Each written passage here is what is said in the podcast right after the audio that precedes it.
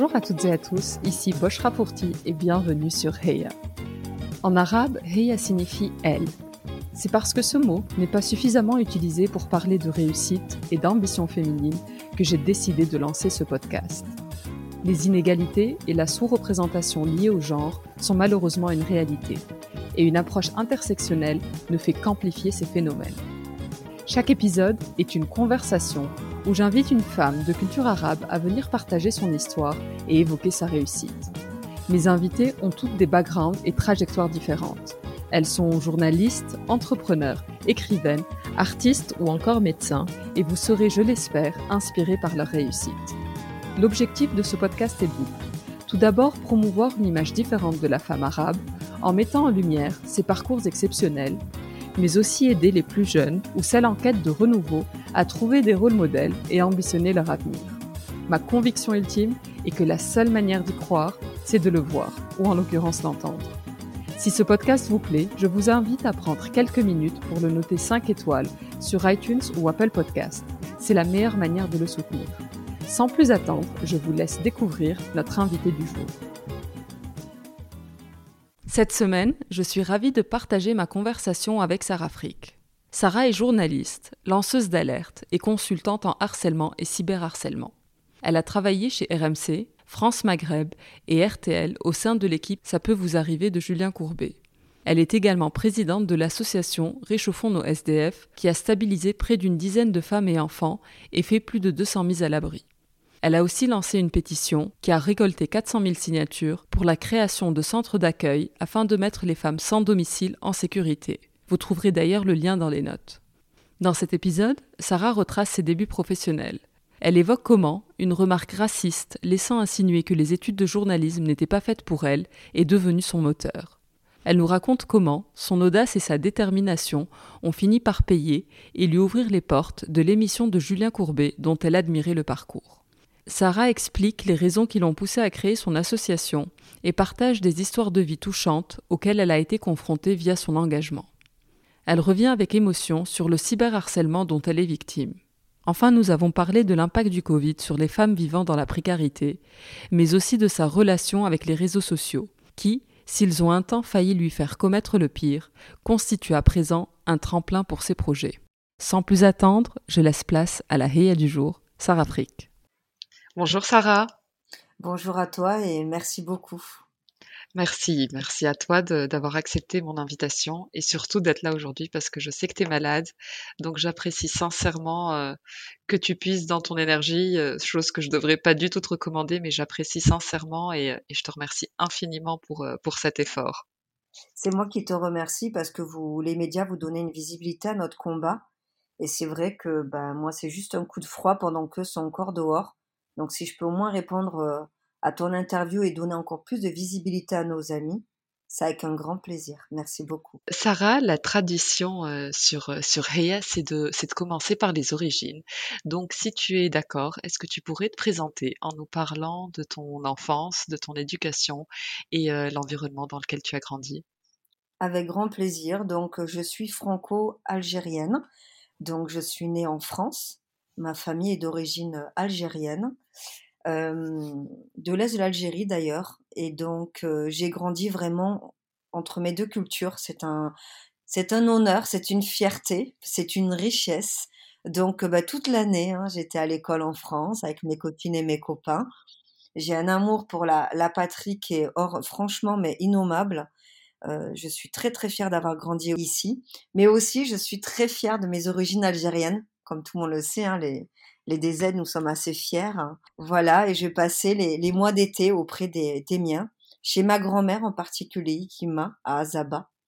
Et donc, euh, bah, j'ai énormément évolué là-bas. J'allais chercher le lait euh, dans le petit, je sais même pas comment ça s'appelle, hein, le truc en métal euh, que j'ai ici dans ma cuisine en souvenir. voilà, puis après j'ai grandi dans le sud de la France, à Toulouse, auprès de ma mère, maman célibataire, avec mon frère jumeau, Karim. Et donc, ben, on a grandi, on a été très, très heureux, euh, très bien lotis. Notre mère nous a beaucoup fait voyager. Euh, elle estime que on, apprend des voyages, c'est une ouverture d'esprit, une ouverture sur le monde. Notre mère nous a éduqués avec une bibliothèque. Alors moi, je n'étais pas forcément fan. Mon frère adorait ça. Et puis avec le temps, j'ai découvert l'amour des mots, M-O-T-S, pour euh, justement les mots M-A-U-X, comme j'aime le dire souvent. Voilà un petit peu bah, bah, qui j'étais dans mon enfance. Super. Et, euh, et, ta maman, elle travaillait du coup, Sarah? Oui, une maman courage. C'est d'ailleurs euh, d'elle que je, voilà, je me suis inspirée ce, ce fait de toujours me relever, accepter la fatigue, mais par contre se relever et avancer, puis tout casser dans le bon sens du terme. Oui, bien sûr, elle était intervenante anglais, français, arabe, déjà premièrement, ce qui fait déjà pas mal de taf. Et ensuite, elle travaillait pour le consulat d'Algérie, euh, voilà, Toulouse, tout simplement, dans tout ce qui était social. Donc, j'ai un peu baigné dans le social euh, bah, à travers ma mère, justement. Et c'est ça qui m'a un petit peu familiarisé avec le sujet euh, qui nous concerne. Super. Et tu parlais de la richesse que c'est, euh, de l'honneur que c'était d'avoir une double culture et je ne peux que faire écho euh, de tous ces beaux adjectifs-là.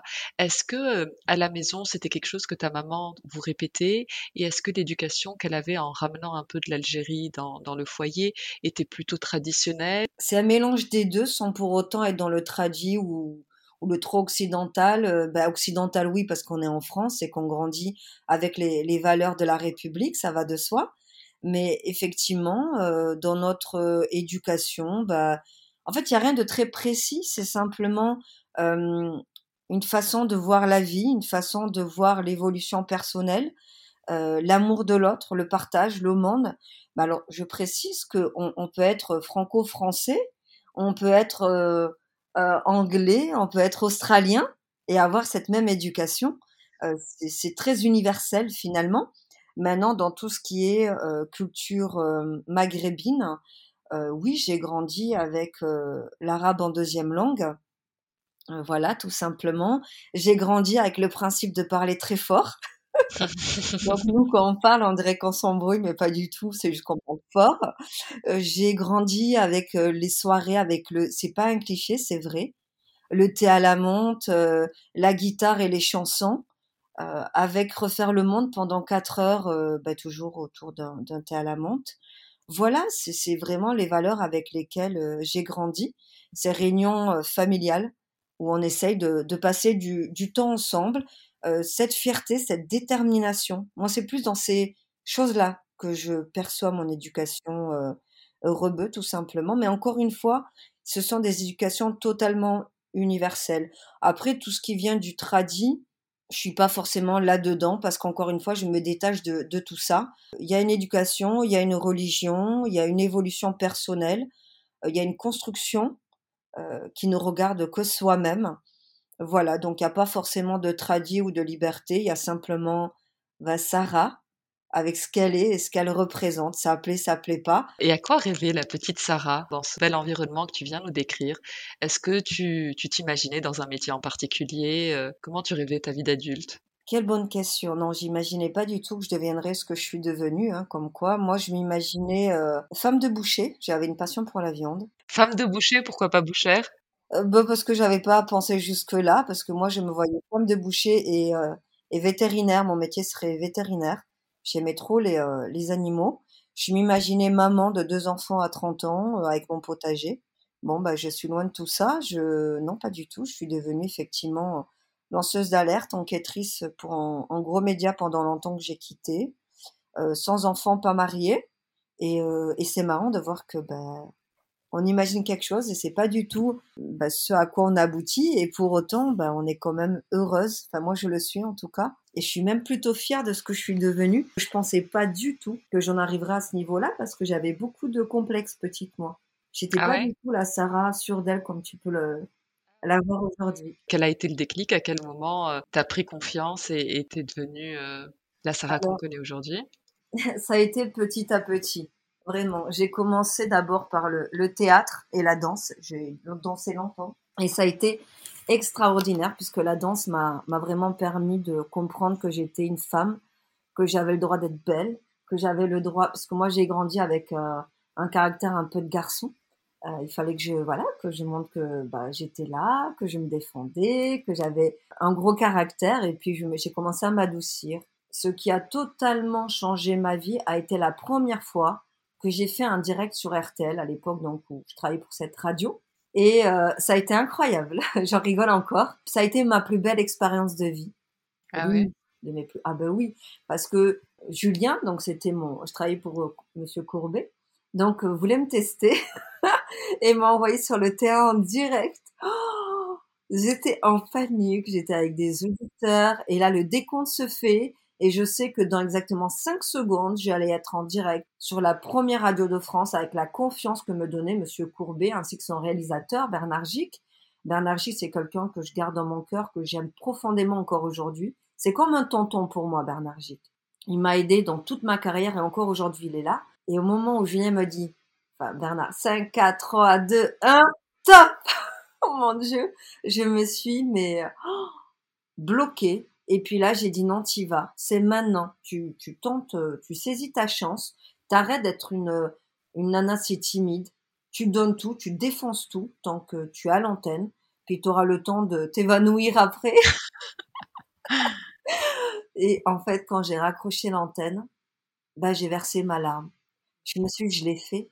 Moi, Sarah la timide, introvertie, parce qu'on ne dirait pas, qu'on me voit maintenant sur les réseaux. Euh, limite légèrement dyslexique. J'ai jamais vraiment été testée, mais je pense que je le suis légèrement. J'ai appris qu'il fallait faire de ses défauts des qualités. Mais ça, je l'avais pas compris avant. Alors j'ai dit ouais, ok, je vais prendre mes défauts, je vais les comprendre et je vais en faire des qualités. Alors, c'est parti. Trop bien, c'est une super, euh, c'est une super histoire et, euh, euh, et, et, c'est génial l'importance des petites victoires. Enfin, quand on remet ça dans l'échelle de ta carrière, etc. Après, t'en as fait beaucoup plus et je pense que c'est même plus quelque chose à laquelle tu réfléchis trop longtemps. c'est génial. Et, et Sarah, comment t'es tombée dans le journalisme? Comment t'as atterri dans ce milieu-là? Alors vraiment, c'est une sorte de hasard, mais je crois pas au hasard. Je m'explique. À l'époque, je faisais de la gestion d'entreprise. J'avais dans l'idée d'apprendre à gérer plusieurs services, plusieurs tâches en même temps. D'ailleurs, aujourd'hui, c'est ce qui me sert, mais je l'aurais jamais cru. Je suis partie du cursus général pour arriver dans le technologique, ce qui dans ma famille ne se fait pas forcément, c'est tous des, euh, des multidiplômés. Moi, j'étais la seule à partir dans ce cursus-là. J'étais un peu déçue d'ailleurs de moi. Et au final, encore une fois, pas du tout. Ça a été une chance innommable parce qu'à un moment donné, il y a eu AZF, l'explosion d'AZF, hein, de cette usine dans le sud. Beaucoup de choses ont changé après ça. Et puis j'ai dit à ma mère, écoute, je m'y retrouve pas. Je j'ai besoin en fait de, comprendre qui je suis réellement. Et elle m'a dit, tu vas faire un bilan d'orientation. Ah, je savais même pas ce que c'était. Et de là, on, on, me dit que je suis faite pour la communication, je suis faite pour l'information, je suis faite pour l'aide aux gens. Là, je me dis, attends, attends, tu passes d'un BTS gestion des entreprises à ça? Mais comment on devait réunir tout ça? Je sais pas. Et donc, avec ma mère, on regarde et elle me dit, écoute, avec ton diplôme, je peux te faire une validation des acquis. Ma mère est très calée dans tout ça. Hein. C'était un peu ma, ma conseillère. Hein. Elle me dit, écoute, je t'ai trouvé un DU à Toulon, à la garde, où tu vas apprendre le métier de journaliste. Waouh What, mum Moi? My goodness, moi, journaliste, non, je crois pas, c'est pas possible. Je suis complètement, je suis une pile électrique. J'ai pas confiance en moi, même si j'ai, je commençais. Non, c'est trop pour moi en fait. Et là, je vais donc à l'NPE, je, demande hein, des, des, renseignements, et là, la dame me sort la phrase qui m'a motivée. Elle m'a dit "Ce genre d'études ne sont pas faits pour les gens comme vous." ah bon? Eh bien, plus tu me dis ça, plus je vais en faire à motive. J'ai dit, ah bon? On se retrouve dans quelques années. Et là, j'ai pris mes cliquets, mes claques. Je suis partie à Toulon et j'ai commencé à honorer donc ce DU. Et là, de fil en aiguille, j'ai compris que c'était pour moi, en fait. C'était ça que je voulais faire. Et euh, c'était surtout la radio. La radio est une passion. Euh, parler à des gens que tu ne vois pas, mais avec qui tu échanges énormément. La preuve, mes auditeurs, même si je suis partie d'Artel, sont toujours là pour moi, hein, mes chéris. Et, euh, et, de fil en aiguille, j'ai fait RMC, j'ai fait RTL, j'ai fait une grosse radio la région PACA. Et puis un jour, euh, bah, j'ai utilisé mon culot légendaire et j'ai écrit à Monsieur Courbet qui m'a appelé en personne. Je me suis dit, wow Ouais, Julien m'a Tu lui as écrit, tu lui as envoyé un email en disant j'ai très envie de travailler avec vous. Voilà, c'est ça, qu'il avait bercé euh, mon adolescence, que j'avais regardé ses enquêtes, que je m'étais formée avant de lui écrire pour être un haut niveau euh, que j'avais besoin d'un complément de formation, mais que je voulais l'avoir à ses côtés pour euh, bah, être la plus balèze des balèzes. Et là, bah, Monsieur Courbet m'a appelé un jour Waouh Waouh Et il m'a dit, bah, si vous êtes motivé, bah, rendez-vous dans mon bureau. Trois, quatre jours après, bah, croyez-moi que j'ai pris un billet d'avion. J'ai dit, allez, salut mais tu avais vraiment ça en tête quand tu faisais tes études, tu disais, euh, c'était vraiment euh, un moteur et une une, une target, enfin de travailler avec Monsieur Courbet, vraiment, Ah oui, oui, oui, oui, oui, Monsieur Courbet. Alors même si j'ai été déçue, hein, tu connais la suite de l'histoire, on y arrivera. Mais oui, oui, oui, c'était euh, et c'est pour ça qu'aujourd'hui, j'en rajouterai jamais. J'ai vécu quelque chose de dramatique et de terrible, hein, il n'y a pas de mots. Mais je vais pas en rajouter parce que je n'oublierai jamais que même si c'est plus le cas aujourd'hui, clairement ce n'est plus le cas, Monsieur Courbet a été un leitmotiv. Monsieur Courbet m'a énormément appris. Je lui dois beaucoup à ce niveau-là. Si aujourd'hui je suis la Sarah euh, bah, que je suis aujourd'hui, hein, que je prends la parole, que j'arrive à fédérer du monde, que j'arrive à me concentrer sur euh, comment dénoncer telle ou telle situation, bah, c'est parce qu'il m'a tout simplement euh, formé. Et euh, c'était fabuleux parce que il peut paraître dur, mais en fait c'était comme ça qu'il fallait moi en tout cas me former. Il m'a cerné, il me laissait 4 secondes pour me préparer et bam à l'antenne. Mais c'est génial, l'histoire est dingue, Sarah, parce que on, parle de la petite fille pleine de complexes, euh, dont la maman conseille peut-être de faire du journalisme, elle s'imagine pas du tout, euh, pas moi, je peux pas, je sais pas. Et puis là, ce, cette phrase que beaucoup ont entendue malheureusement, qui te met en colère et que tu transformes cette colère en quelque chose de positif, et euh, ta target de travailler avec euh, Julien Courbet, tu fais tes études et tu prends ton audace et tu y vas, tu lui écris et, ça paye et c'est, une super histoire. Mais c'est en fait c'est incroyable, c'est là que j'ai qu'il n'y a pas de hasard. Il fallait juste que je me prépare bien euh, avant de lui écrire, mais je n'aurais jamais cru, jamais cru que Monsieur Courbet prendrait le téléphone pour me parler.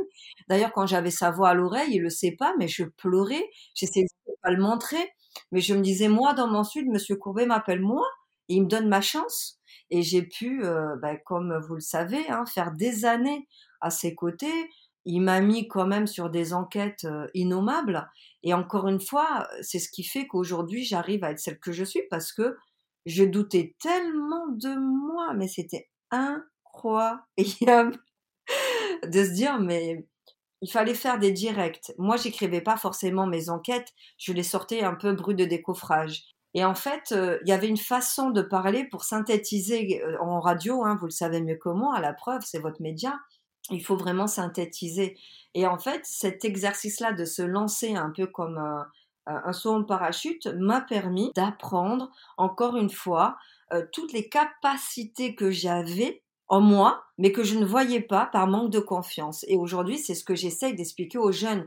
Mais faites-vous violence, même si tu crois que tu n'es pas capable, mais va dans le mur. Et tu sais quoi, tu vas te taper une honte, deux hontes, trois hontes.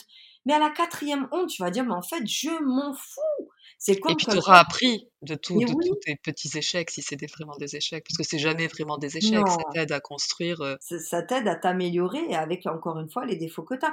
C'est comme quelqu'un qui va bégayer. De toute façon, il va bégayer. De toute façon, il va bégayer. Donc c'est soit tu te lances, tu parles, t'en fais quelque chose et les gens vont s'habituer à ça et toi-même tu vas oublier que tu bégayes, soit tu parles jamais de ta vie. À toi de voir ce que tu veux faire de, de tout ça en fait. C'est une, c'est une super histoire et, et je suis sûre qu'elle va en inspirer euh, beaucoup. Comme tu dis, il faut, il faut y aller. Il faut y aller parce qu'il n'y a rien à perdre. C'est ça, faut défoncer des murs de façon positive, évidemment. Exactement. Sarah, tu es beaucoup sur les réseaux et puis tu as été victime malheureusement de, de cyberharcèlement. Est-ce que tu peux nous, raconter rapidement euh, ce qui s'est passé? Oui, bien sûr. Bah, tout a commencé en fait en 2017. Il faut savoir que moi, je n'avais pas conscience que j'étais une personne publique. Donc à partir de là, j'ai commencé à recevoir des, messages étranges, des messages qui me disaient on va lâcher les chiens des SS, sale bougnoul, sale arabe, dégage de là. Bon, moi je comprends pas. Je préviens Monsieur Courbet en disant écoute Julien, je reçois des messages racistes, ça m'était jamais arrivé. Oh ben il m'a utilisé un terme très vulgaire, ça les fesses et avance. Ah ok charmant.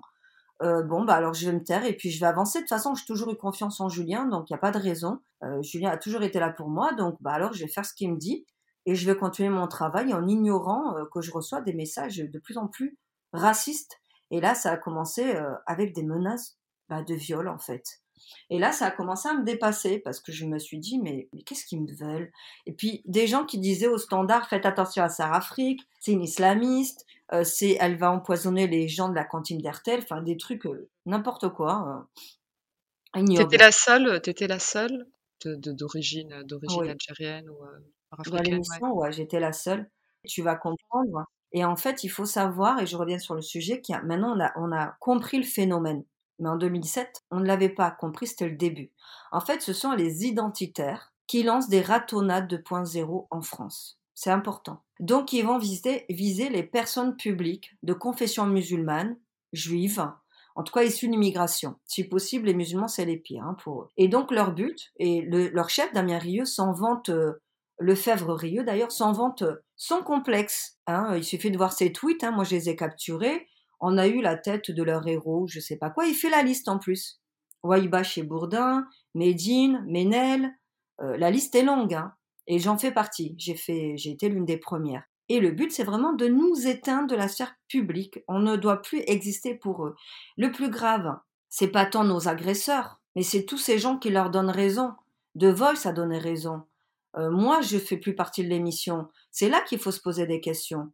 Quand il y a un cyberharcèlement, harcèlement, on doit faire bloc autour des victimes. Rien ne justifie ce qui se passe. J'ai bien dit, rien ne justifie. J'ai soutenu Ménel. J'ai soutenu Mila. Je soutiendrai toute femme toute femme et homme victime de ces méthodes. On ne doit pas donner raison à ces agresseurs. Et puis d'autant plus quand ça vient de des identitaires. Je vous rappelle que les identitaires sont des néo-nazis. Hein, la race supérieure blanche. Alors à un moment donné, c'est pas notre pays ça.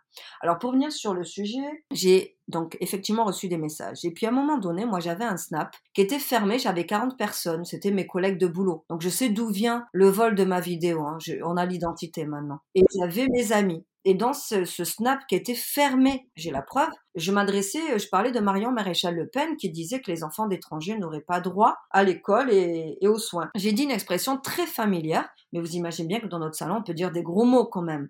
Et je vais répéter ce que j'ai dit. J'ai dit, allez, va mourir connasse. Alors, le connasse, c'est un gros mot, et j'ai le droit de le dire si j'en ai envie dans mon réseau personnel.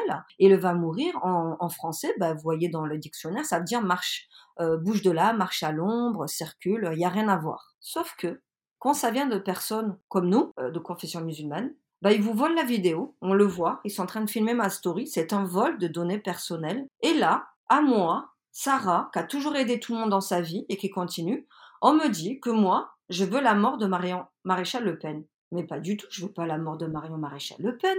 C'était une expression. Je veux pas du mal à cette dame. Mais pas du tout, en fait. Et donc, on nous donne, on nous diabolise. Alors, la chance que j'ai eue dans mon malheur, c'est qu'en fait, Delormeau l'avait utilisé sur un plateau télé. La gaffe, donc des non-musulmans, eux, ils passent dans les bêtisiers. Donc, vous voyez, deux salles, deux ambiances. Et moi, on essaie de me diaboliser. Alors, bien évidemment, ça n'a pas marché. Et c'est là que j'ai beaucoup de chance, c'est que les gens me connaissent et ont bien compris que l'expression, c'est une expression française. On va quand même pas nous reprocher maintenant. C'est-à-dire que nous, les jeunes issus de l'immigration, il y a des expressions françaises, on n'a plus le droit de les utiliser. Les autres, oui, mais nous, non. Sinon, on est diabolisé. Et ce que j'ai expliqué, c'est qu'à un moment donné, euh, nous, on a été victimes du terrorisme dans ma famille. Des gens sont morts. Des gens sont morts. Un minimum de respect, au moins à ce niveau-là. Je sais qu'ils nous détestent. Je sais que je peux rien attendre d'eux mais tous les gens autour auraient dû justement faire bloc contre eux. Parce que donner raison aux identitaires néo-nazis, bah, ça en dit long finalement. Et de là, ça a comment ma descente aux enfers a commencé. Voilà, je suis tombée en choc post-traumatique, j'ai pas réussi. C'était trop d'appels au meurtre, d'appels au viol. Je recevais des balles 9 mm, des guns. J'étais pas mise euh, en sécurité. Euh, dans la radio où je travaillais, on... tu as porté plainte euh, à ce moment-là. Et qu'est-ce qui se passe Rien. Rien. Euh, vous voyez bien ce qui se passe en France, hein. c'est pas c'est pas une légende. Et en France, malheureusement déjà, la violence faite aux femmes n'est pas réellement protégée déjà.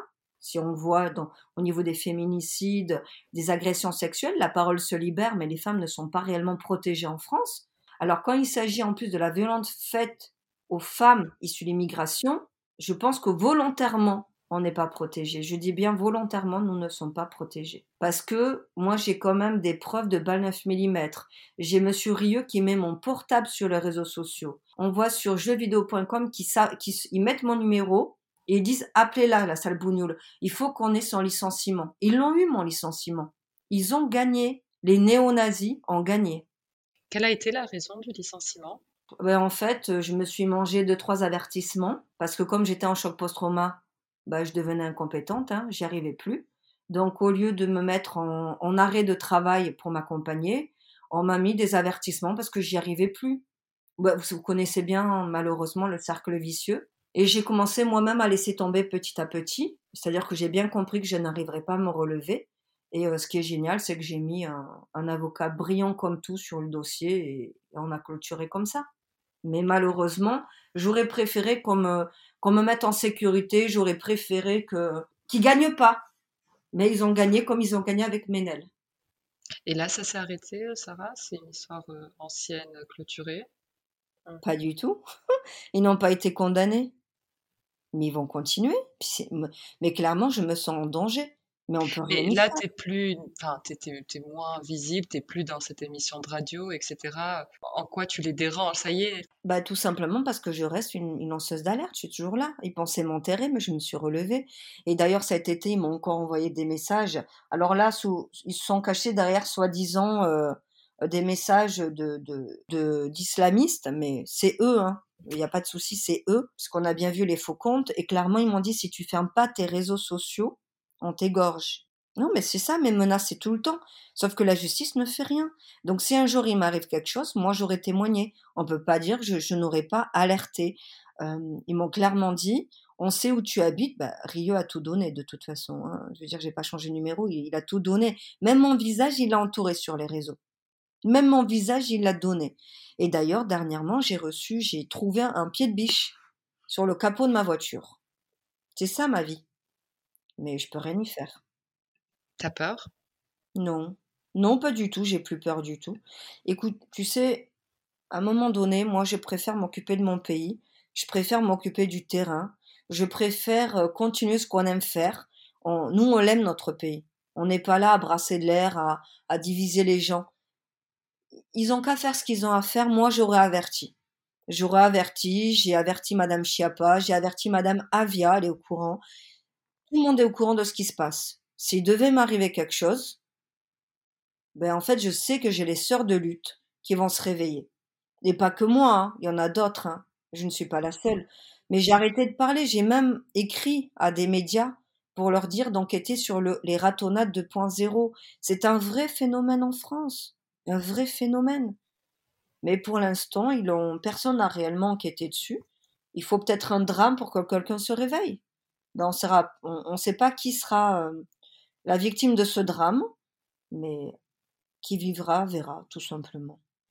Sarah, est-ce que c'est à ce moment-là, c'est suite euh, au licenciement de la radio, que tu as lancé l'association Réchauffe-nous SDF Non, parce qu'elle existe depuis 14 ans en fait. Euh, c'est juste que, euh, comme j'étais à la radio, j'avais pas le droit de trop parler de l'assaut parce que mon ancien directeur des programmes, à l'époque, me disait que ça faisait du tort à, à la radio. Donc on me demandait de Comment une action avec autant de valeur peut porter préjudice, c'est hallucinant. J'ai jamais compris, c'est mon ancien directeur des programmes qui m'avait dit que je faisais du tort. Ça plaisait pas trop en interne, donc euh, j'avais pas trop le droit d'en parler. Maintenant, les actions étaient toujours là. Et c'est vrai que depuis que je suis partie, j'ai pu me libérer de ça. D'ailleurs, la preuve, ils nous ont jamais appelé pour nous donner une visibilité. Hein. J'ai jamais fait d'interview là-bas et je n'en ferai jamais, je pense c'est leur choix, je le respecte. Mais par contre, euh, voilà, j'avais pas le droit. Euh, c'était Monsieur Expert, Jacques Expert, je m'en rappelle. J'avais pas le droit. Voilà, j'avais pas le droit. Mais elle existe depuis des lustres. On a eu d'ailleurs de très belles histoires, comme euh, Danielle, une dame qu'on a trouvée sur un banc, 73 ans. Avant ça, Sarah, excuse-moi, je te coupe. Tu peux nous raconter alors le déclic, à quel moment tu décides de monter cette association? Tu parlais que déjà, via ta maman, tu as été très sensibilisée au côté social être sensibilisé et passer à l'action. Et euh, En fait, c'était quand, mais toujours dans cette radio. En fait, j'étais à l'antenne et quand je sortais de, de l'antenne, ben en fait, je rencontrais un monsieur qui s'appelait Michel Baldi, Mich Mich. Et euh, Michel dormait à même le sol, derrière la radio, là où je garais ma, ma voiture de fonction. Et puis on s'est liés d'amitié. Vraiment, on s'est liés d'amitié. Et euh, il s'est construit une cabane en carton. Et puis à un moment donné, je lui ai dit, voilà, c'est quoi ton rêve, Mich Mich, si tu pouvais sortir de là? Il m'a dit, bah, ça serait être gardien d'immeuble. J'ai dit, allez, chiche, on le fait. Il me dit, arrête. Déjà, j'ai un court métrage que j'avais écrit, d'ailleurs, c'est sur ma chaîne YouTube. Si tu veux, on peut le tourner. Il lit le court métrage, il s'effondre. Le personnage s'appelait Didier, il me dit, bah, Didier, c'est moi. Et on fonce. On tourne le court métrage, il se voit, et il me dit, mais c'est comme ça que les gens me voient, donc le court métrage parlait d'un SDF, Sarah, juste pour remettre en C'est ça, Didier, euh, qui a perdu donc son mariage, son travail, ses gosses, et qui se retrouve à la rue. Et, euh, et qui n'arrive toujours pas à réaliser qu'il est à la rue. Et c'est un peu l'histoire de, de, Michel. On enlève les enfants. C'est l'histoire vraiment de Michel qui a perdu son bar, sa chérie d'amour qui est décédée après une trahison de sa part. Ils sont voulu de l'avoir trahi et en plus de l'avoir perdu. Enfin, la totale. Et abandon familial. Et là, ben, je lui dis, c'est quoi ton rêve, Mich Mich, être gardien d'immeuble Je dis, ma foi, allez, on essaye, je te fais passer partout. Dans toutes les émissions, pour le coup, là, ils ont tous été adorables, euh, pas qu'à RTL d'ailleurs, partout. Et Michel révit sur son trottoir, et Michel devient gardien d'immeuble. Trop bien. Donc ça, c'est la première victoire où tu t'es dit, eh ben, c'est possible et je peux rendre ça peut-être à plus grande échelle. Oui, c'est ça. On a j'ai testé, on a testé une deuxième fois sur une dame, euh, Danielle, 73 ans. Une facho d'ailleurs, ça nous a pas empêché d'aider à Tati Daniel. on était dans, le camion, on va pour récupérer toutes ses affaires avant qu'elles soient détruites. Le monsieur nous dit venez, je les ai mis de côté. Euh, là, Daniel tient des propos hyper racistes, puis en rigolant, on lui fait comprendre que bah, il suffit de dans le camion, il n'y a que ça. Hein. Donc euh, bah là, elle est mal à l'aise, mais on lui dit c'est pas grave, bah, t'es notre grand-mère, on va t'aider quand même. Du coup, bah, une histoire se crée et a fini dans une famille de Marocains. ah, c'est marrant ça. Et comment, comment le discours de, de Daniel évolue suite à ça? Est-ce qu'il évolue ou pas vraiment? Doucement mais sûrement parce que c'est quand même assez ancré en elle. Elle avait même des tatouages hein, euh, qui montraient qu'elle était ah d'un certain bord. Et puis petit à petit, euh, bah non, elle tenait à nous, on tenait à elle, euh, on lui a fait des cadeaux. Euh, elle a jamais vraiment dit qu'elle regrettait, mais on lui a jamais vraiment demandé de le dire. Parce que nous, on prend les gens comme ils sont. Nous, on t'aide, on n'est pas là. Euh, si tu veux pas changer d'avis, bah, c'est pas grave. Hein. On t'aura quand même aidé. Mais je sais que quand elle est partie, euh, voilà, elle nous a donné beaucoup de, de reconnaissance et d'amour. Elle pensera ce qu'elle voudra, mais on sera passé par là et nous, on en est euh, très contents. Voilà. Quelle est l'histoire de femme ou d'homme qui t'a le plus touché Oula, il y en a plein. Il y en a plein. Bon, il y a les histoires de ces femmes qui dormaient dans des halls d'immeubles et qui aujourd'hui ont, leur appartement et leur travail. Autant te dire qu'on en a pas mal, dont je suis très fière. Valérie, Vanessa, Maria, nos amours. Maintenant, il y a deux histoires qui m'ont profondément, euh, il y en a tellement, bouleversée. C'est une qui s'appelle Marjolaine. Je reçois euh, un appel à l'aide et la nana explique en fait qu'elle est prostituée par son mari depuis 11 ans qu'elle ne voit plus la lumière du jour, qu'elle a quatre clients par jour, que le plus beau cadeau que son mari lui ait fait, c'est un Ferrero Rocher, je crois. Genre, elle lui a baisé les pieds tellement elle était contente. Euh, je me dis, c'est pas possible. Enfin, comment on va faire ça? Du coup, elle était dans le sud de la France. Euh, je sais pas comment faire. On m'envoie ça. De là, bon, ben, j'appelle mon réseau de nana. Euh, dont la chef, l'une des chefs des Femmes, hein, comme quoi, hein, on peut tout travailler ensemble, même si on a des divergences. Je l'aime très fort, elle s'appelle Sophia, c'est une sœur pour moi. Je, je lui dit, ma Sophia, écoute, on va, on va exfiltrer la nana. Mais c'est dingue, excuse-moi, juste je réalise, enfin, ça c'est quelque chose que la police, que l'État doit prendre en considération. C'est pas, enfin, tout, tous tes combats devraient être pris en compte par l'État. Est-ce qu'on essaye de d'avoir la police ou la justice avec vous pour vous aider? Parce que c'est une grosse opération avec beaucoup de risques pour tout le monde. Non, non, non, ils sont pas. Non, non, pas du tout, parce que en fait, il faut savoir que moi, j'ai interpellé euh, notre gouvernement actuel, entre autres Madame Chiappa, qui m'a littéralement ignoré. Il n'y a pas d'autre mot. Euh, au début, je croyais qu'elle voyait pas, je croyais qu'elle était très prise, ce qui est forcément le cas. Maintenant, j'ai compris, non, non, qu'elle nous dédaignait. Hein. Nous, on aurait voulu simplement, humblement, lui expliquer comment on avait mis tout ça en place, ce, ce réseau citoyen, cette chaîne citoyenne. On pensait que l'État serait fier de nous, mais vraiment fier de nous, et pas du tout. Il nous ignore. Donc, bah, nous, on n'est pas fâchés. On est juste désolés, du coup. Désolés parce que on pourrait faire beaucoup plus, mais on n'en a pas les moyens, donc on fait ce qu'on peut avec ce qu'on a, et on prend les risques qu'on prend, et on l'assume parce qu'on en parle sur les réseaux sociaux. Et donc vous avez vous avez réussi à je t'ai interrompu parce que ça me paraît dingue. Donc vous avez exfiltré cette cette dame qui était sous l'emprise de son mari oui, c'est-à-dire qu'à un moment donné, euh, elle décide de sortir. Il est plus là, elle sort. Sauf que moi, je n'étais pas prête. Je n'avais pas encore envoyé des équipes. Heureusement, une pareil, une nana, euh, j'en dirai pas plus, hein, euh, se rend en voiture là-bas.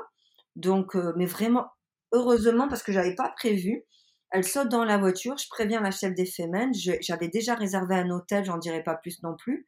Donc je fais rentrer la nana dans l'hôtel, euh, on lui change son nom, on change tout. Comme ça, il n'y a pas de, il la trouve quoi que ce soit. La chef des femmes va sur place, d'autres féministes humanistes, hein, pas les féministes radicales, vont là-bas et s'occupent d'elle. Voilà. Et tout ce que je peux dire, je rentre jamais dans les détails, c'est pas la première fois qu'on fait ça. Nous l'avons exfiltrée. Elle est partie. C'est tout ce que je peux dire. Elle est ailleurs. elle vit bien ailleurs maintenant. Elle est belle comme tout. Elle a refait sa vie. Elle a créé sa société. Euh, elle travaille dans la création de bijoux. Elle a appris à, être féminine. Elle a appris à vivre pour elle. Son corps lui appartient. Et son ex est incarcéré. Waouh, quelle belle histoire. Ouais, sacrée belle histoire. Sarah, on sait que, que, que Covid a eu un impact euh, négatif sur tout le monde, mais particulièrement les femmes. Euh, des études récentes parlent même d'une régression de 36 ans entre l'égalité homme-femme. Quel a été l'impact euh, du Covid, de la Covid, sur les femmes dans la rue? Ça a été horrible, c'est horrible. C'est une catastrophe humanitaire qui se déroule en France sous nos yeux. Mais il n'y a personne qui bouge et on a beau alerter avec mes partenaires associatifs, mais je suis pas la seule. Hein. Homeless Plus, Maraude Aide, les soldats de la rue, les maraudeurs by Wanted, un petit bagage d'amour, féminité sans abri, j'en passe et des meilleurs. Il euh, n'y a pas que ça à Afrique, hein, l'air c'est tout le monde, mais personne ne se bouge. À un moment donné, les choses elles sont simples. J'ai jamais vu autant de femmes dans la rue et dans nos sous-sols. J'ai jamais vu autant d'enfants. Et il y a des accouchements maintenant dans la rue avec des cadavres de nouveau-nés qui sont retrouvés. et rien ne se passe?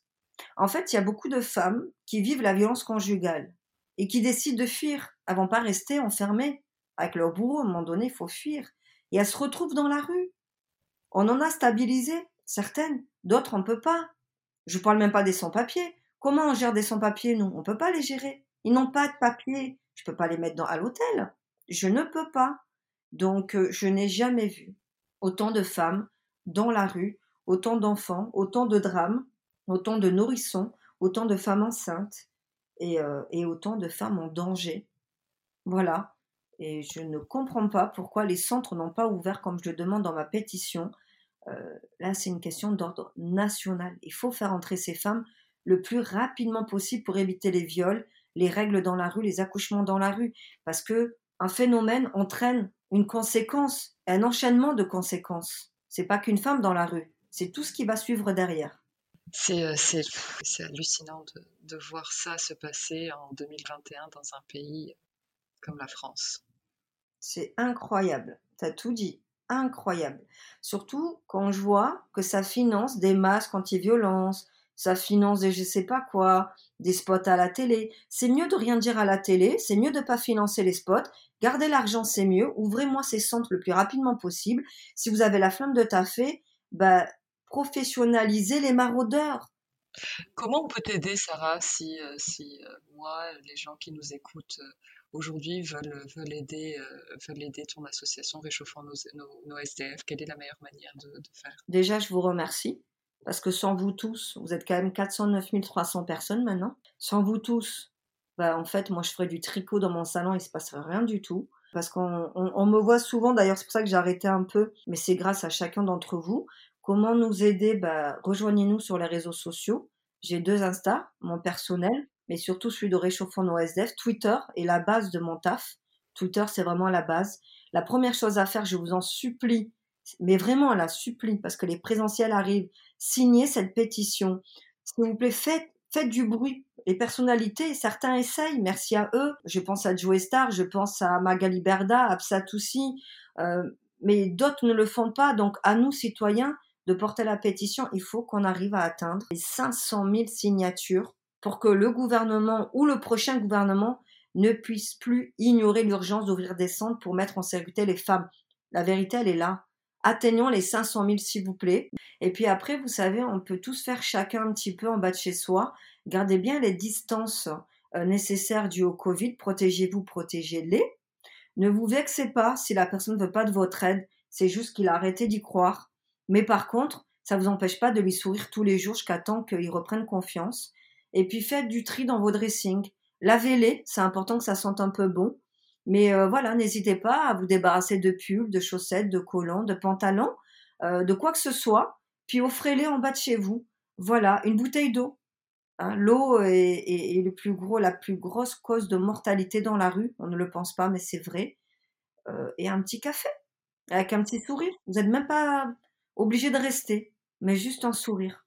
Regardez-les. Merci, merci, ça va. Vraiment merci. Sarah, j'ai une question, euh, quelques questions un peu plus euh, personnelles ou philosophiques.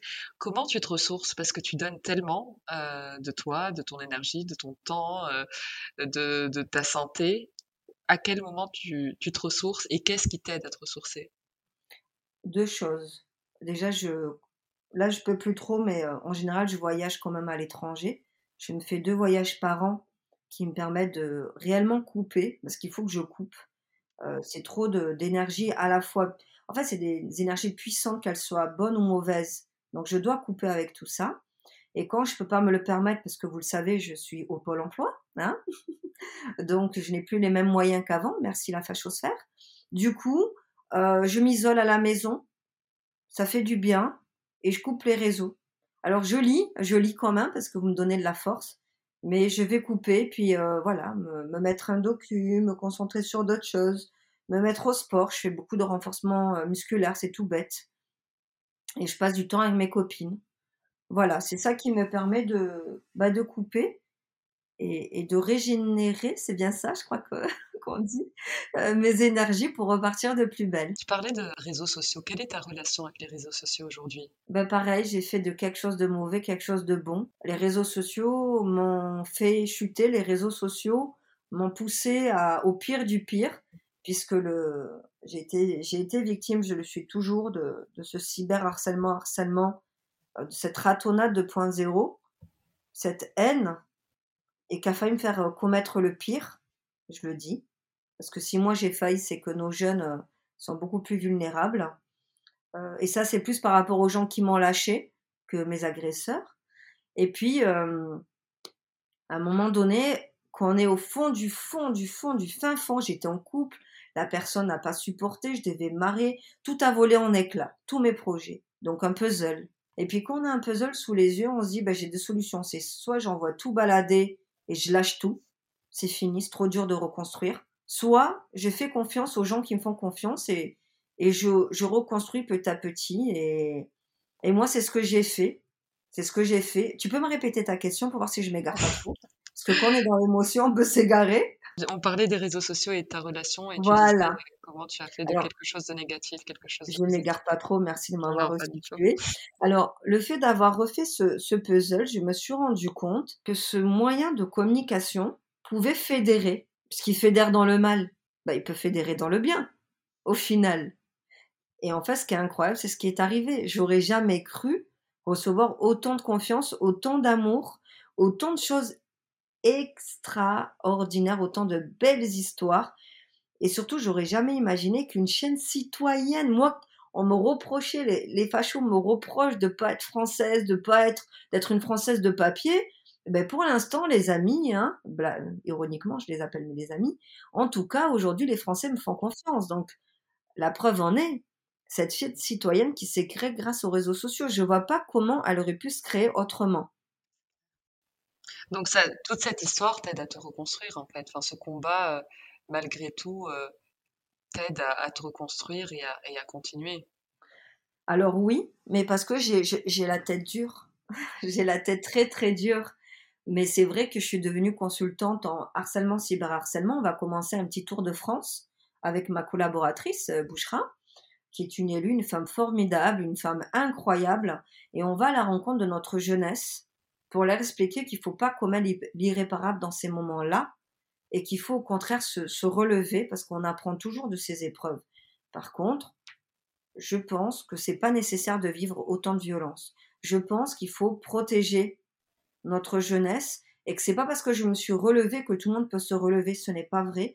Il suffit de repenser à nos jeunes qui ont commis le pire, qui nous ont quittés, qui se sont suicidés. À un moment donné, euh, tout le monde n'a pas la force d'une femme.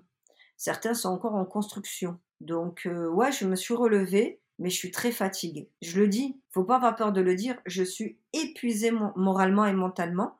D'autant plus qu'il n'y a jamais eu de justice et que ça continue. Donc à un moment donné, ouais, ouais, ouais, je suis debout, mais euh, c'est dur. C'est dur, donc c'est pour ça que je vais pas faire semblant d'être euh, la guerrière que tout le monde croit. C'est pas vrai. Je suis éclatée au sol, comme on dit. Familièrement, vaut mieux en rire. Et c'est pour ça que aujourd'hui, bah, faut plus laisser faire ces choses-là. On peut se reconstruire de d'autres problèmes. Tout ce qui est harcèlement, cyberharcèlement, on doit absolument éteindre la vie. Quelle est la définition euh, de la réussite pour toi? C'est atteindre ses objectifs. Alors, on peut ne pas les atteindre à 100%, mais euh, par exemple, on vise la Lune, on atteint les étoiles, ce que disait Oscar Wilde. Et en fait, c'est un peu ça. C'est pas parce que tu n'as pas atteint le 100% de tes objectifs que tu n'as pas réussi ta vie. Par contre, si tu as atteint 60% euh, de tes objectifs, sois fier de toi, en fait. Juste pose-toi et apprécie. Et euh, arrête de courir après le temps. En fait, atteins tes objectifs, mais en kiffant ta vie, en gardant ton âme d'enfant. Sois fou, rigole, jette-toi dans la boue Arrête d'être trop stressé. Arrête de courir après ton métro là à la défense alors que tu as un métro une minute après. Kiffe, rigole. Regarde tes enfants. Tape des barres avec eux. Mais arrête de croire que euh, tu vas te reposer quand tu seras mort. Cette phrase, beaucoup de gens nous la sortent. Mais tu risques même d'être mort avant même d'avoir profité. Donc ta fierté, c'est 60% de tes objectifs et faire connaissance avec toi-même. Pose-toi, n'aie pas peur. Et là, vraiment, tu t'auras atteint le sommet de la meilleure version de toi-même. Waouh, c'est super ce que tu dis et c'est tellement vrai, c'est tellement vrai. Qu'est-ce que tu dirais, Sarah, à la, à la Sarah enfant, si tu pouvais te parler? Ah, ma chérie Sid, qui l'eût cru? Ah, Je m'imagine, qui l'eût cru? Est-ce que tu aurais cru devenir cette lanceuse d'alerte? Est-ce que tu aurais cru réussir à fédérer autant de monde? Toi, la petite Sarah timide, bah, tout le monde me croyait pour euh, la meneuse, euh, la grosse tête. Euh. Ah oui, parce que faut aller voir le caractère de la petite Sarah. Hein. Donc timide, mais pas, mais pas complètement, pas complètement effacée. À jamais effacée. Grosse bouche, fofolle avec ses copines, à danser sur le bar du lycée, à faire les 400 coups, mais c'est souvent les plus introvertis, les plus extravertis qui sont les plus introvertis, ça cache vraiment quelque chose. Donc la vraie moi, celle que je montrais pas, n'aurait jamais cru que je pourrais réaliser tout ça. Et c'est pas fini. Hein. J'ai que 42 ans, c'est que le début. Et, euh, et ça me donne envie de dire aux autres enfants, si moi je l'ai fait, vous pouvez le faire. Faites vos violences. Il y a des moments où vous allez avoir honte. Il y a des moments où vous allez vouloir vous cacher. Il y a des moments où vous allez mettre deux, trois jours à vous en remettre. Mais quand tu vas te retourner sur ton histoire, tu vas dire j'ai pas servi à rien en fait. Et, j'ai réussi à réaliser une partie de mes rêves. Et ce que je voudrais dire aussi aux enfants, c'est détachez-vous de, du superficiel de notre monde aujourd'hui. Les jeunes grandissent avec le 2.0. Et s'il vous plaît, soyez à la relève, soyez militants, dans le bon sens du terme. Euh, engagez-vous sans vous mettre en danger. Et, euh, et aimez votre pays tout simplement et aimez-vous vous allez voir que ça va faire un, beau mélange et, à un moment donné, vous allez être content de ce que vous avez créé. Sarah, on va passer à la dernière euh, partie de l'interview, la shakshuka. Donc le but, c'est euh, de répondre au tac au tac à des petites questions. Est-ce que tu as une devise? À cœur vaillant, rien d'impossible. Un livre? L'autobiographie d'Agatha Christie, parce que je suis passionnée par cette femme. Ton plat préféré? Le mafé, je vais m'en faire tout à l'heure. Un lieu? Un lieu. La campagne, un chalet de, en bois, une cheminée. J'ai pas de lieu précis, j'ai juste euh, mon lieu à moi dans mon esprit pour m'évader. Il y a un bord de rivière, un chalet, une cheminée et rien. Juste moi, mes livres et, mon kiff, c'est tout. Un média euh, Je dirais bien tous ces nouveaux médias. Les anciens sont, sont périmés pour moi. Je dirais un média. Je dirais tous ces petits médias qui font du court format et qui vont droit au but. Et puis je mettrai un peu au-dessus du lot Élise Lucet. C'est tout ce que j'ai à dire. Élise Lucet, big up. La cause qui te touche le plus, je pense que j'ai la réponse. Bah, c'est les femmes, tout simplement. Euh, les femmes dans, dans, toute sa splendeur. Les féminicides qui, je comprends toujours pas. La dernière en date, euh, elle était même pas au courant que son compagnon avait été libéré. Et elle est morte sous ses coups, je ne me remets pas. Et voilà, et toutes nos, nos sœurs d'amour qui sont dans les parkings, pendant que nous, là, on se parle, on est au chaud, elles sont réellement dans les parkings en train de subir. En parlant de femmes, une femme euh, que tu me recommanderais d'inviter euh, sur le podcast? Faiza Ben Mohamed, parce qu'elle est décriée, elle est attaquée, elle est pulvérisée dans tous les sens. Elle subit la Ratona 2.0 puissance 100 000 et elle se démonte pas, elle résiste, elle continue, elle doit être fatiguée elle aussi. Sarah, je te remercie infiniment de cette petite heure passée ensemble. C'était euh, c'était un vrai plaisir, un énorme merci pour tout ce que tu fais. Bah, c'est moi qui te remercie parce que vraiment vous, tu donnes de la visibilité à ce combat positif et grâce à toi, on va avoir de nouvelles signatures, de nouvelles mobilisations. Donc encore une fois, ce sont les petites gouttes qui font les rivières et tu fais partie de la chaîne citoyenne. Donc euh, bah, merci à toi en tout cas, continue comme ça. Merci beaucoup, à très bientôt Sarah. À très bientôt, au revoir. Cet épisode de Heya est maintenant terminé. Je vous remercie sincèrement de l'avoir écouté jusqu'au bout, ce qui j'espère veut dire que vous l'avez apprécié. N'hésitez pas à le partager autour de vous, avec des amis ou sur les réseaux sociaux, c'est ce qui permet au podcast de grandir. Vous pouvez aussi le noter 5 étoiles et me laisser un petit commentaire, c'est un vrai plaisir de les lire. Si vous avez des questions ou voulez me suggérer une invitée, n'hésitez pas à me contacter sur la page Instagram Heya underscore podcast. À très bientôt.